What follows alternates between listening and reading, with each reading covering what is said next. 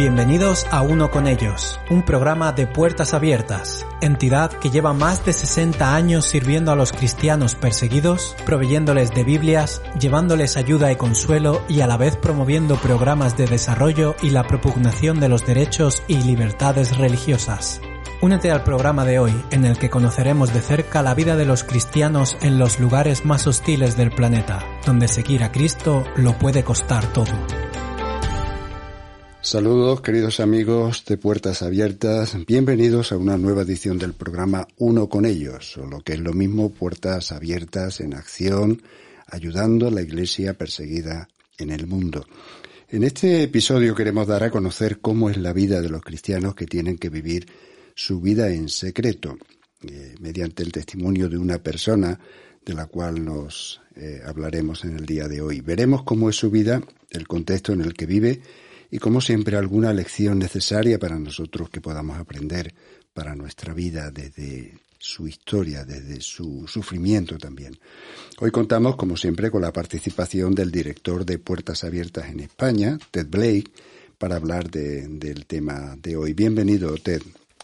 Pues muchas gracias. Me alegro de poder seguir estar, estando aquí para hablar de estas cuestiones de la vida y la persecución de los cristianos y también hablar de cómo Dios les ayuda a vencer en momentos de dificultad. Y eso es importante también para, para nosotros. Puertas Abiertas está presente en muchas partes del mundo donde la Iglesia sufre persecución. ¿Y sobre qué vamos a hablar en este programa de hoy, Ted? Pues en el programa anterior estuvimos hablando de cristianos clandestinos, cristianos que tienen que vivir su fe en secreto.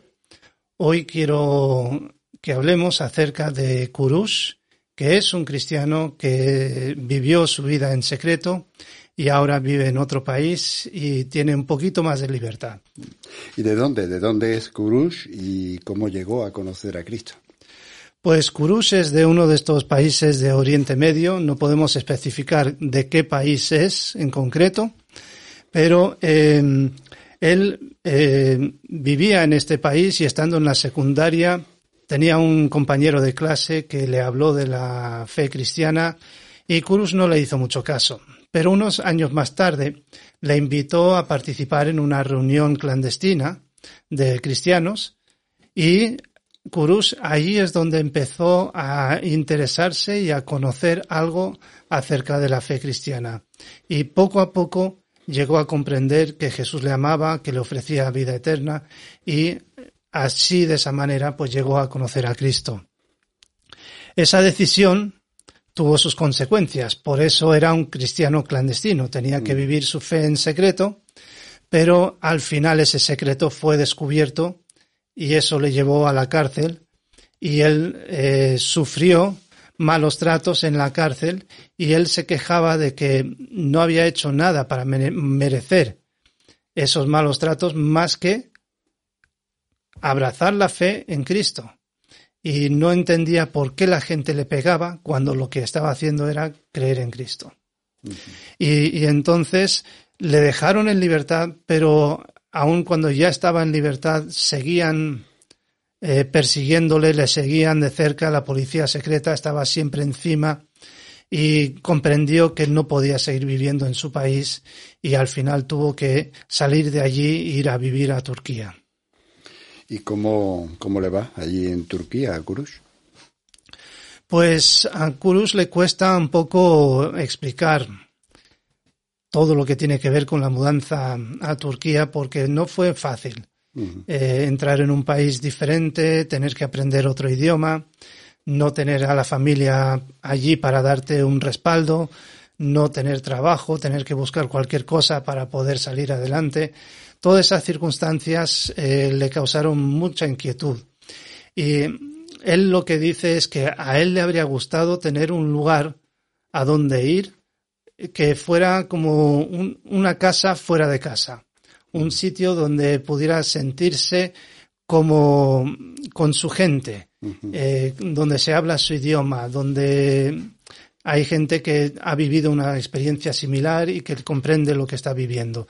Y, entonces eso es lo que él echó de menos por encima de todo a la hora de cambiar a vivir a Turquía. De todas maneras, parece que Kurush, lejos de quedarse hundido, abatido por todo lo que sufrió, es un hombre que ha sabido levantarse de nuevo, ¿no? Y, mantener eh, su esperanza.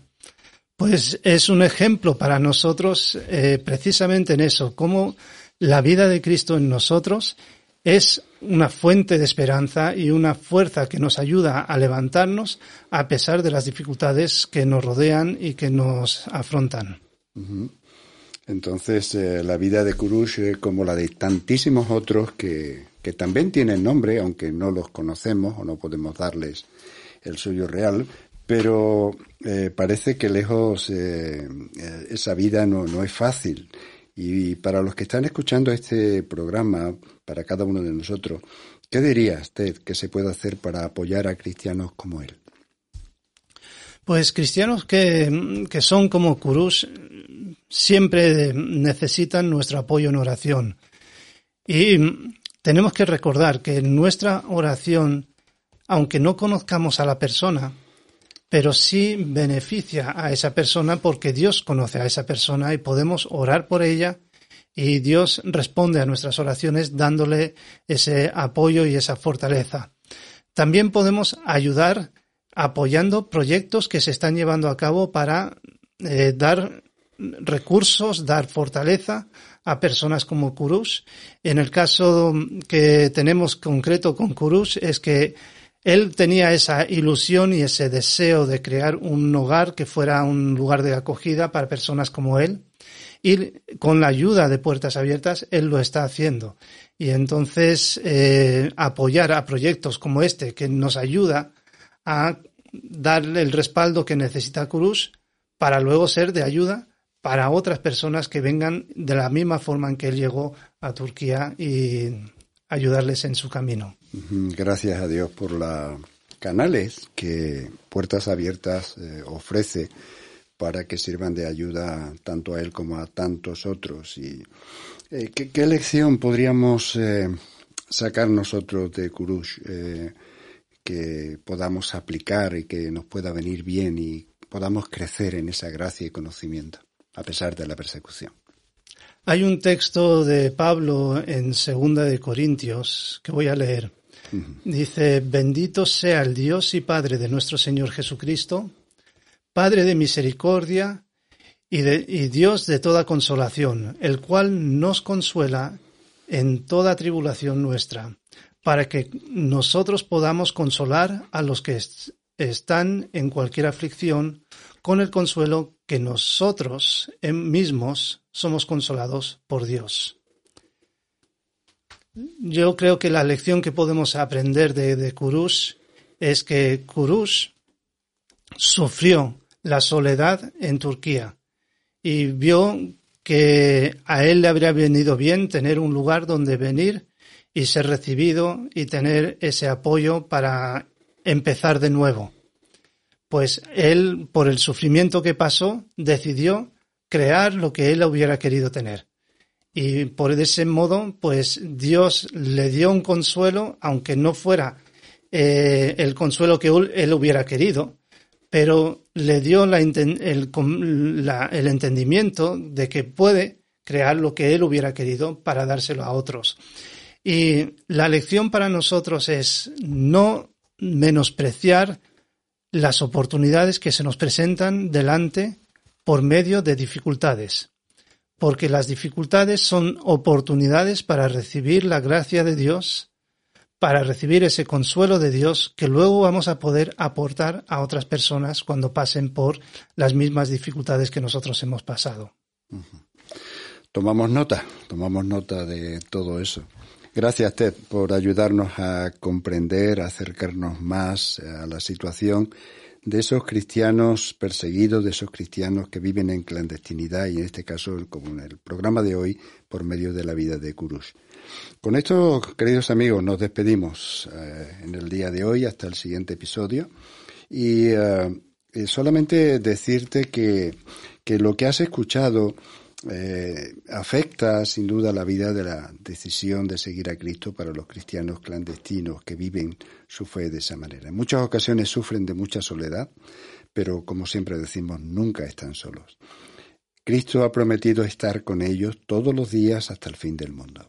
Y tu oración por ellos forma parte de su vida y de esa experiencia de la presencia de Cristo. De ahí su importancia.